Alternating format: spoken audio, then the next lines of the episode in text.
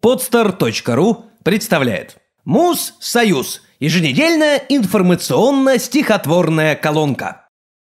Стихи на сто лет вперед. В 2113 году в одной из школ какой-нибудь Калуги под песни соловьиной в саду за партами сидели наши внуки. Увязнув в исторической тоске и в дикости невыдуманных будин, все вчитывались в тему на доске – Российский президент Владимир Путин. Учитель, молодой интеллигент, стоял и говорил им.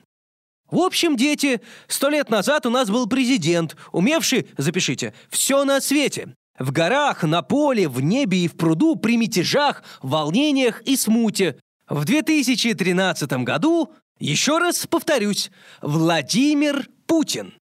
Тут после мимолетной тишины все сразу оживившись зашумели. А что Владимир сделал для страны? Скажите поконкретнее в самом деле. На что учитель горестно сказал. Прошу, угомонитесь, тише, дети. Меня вы бьете этим наповал. Давайте, что ли, глянем в интернете. И в воздухе зарделись в тот же миг плоды крутых высоких технологий. Большой экран, а в нем поисковик. Экран полупрозрачный и безногий.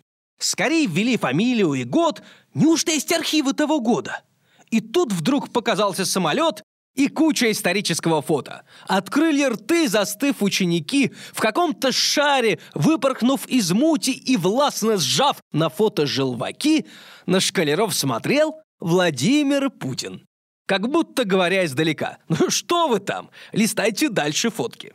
И тут уже Ямал, и облака, костюмы водолазные, лодки, «С ума сойдешь от этих древних тайн», — учитель прошептал. «А вот татами, а это называется комбайн, чтоб хлеб срезать, ну, чтобы не руками. Тут этих фотографий миллион. И как он успевал-то? Вот в чем штука. Вот древний мотоцикл и бадминтон, а вот Сибирь и пойманная щука. Как видите, ребята, у него э, все, что хотел, отлично получалось. А то, что для народа ничего, так времени, видать, не оставалось. А, ну ладно, все. Теперь поговорим, а, записываем тему. Тише, дети. А, Медведев и постпутинский режим. Короче, про 2033. Но тут задорно прозвенел звонок. В одной из школ какой-нибудь Калуги. И в тот же миг закончился урок, и разбежались правнуки и внуки.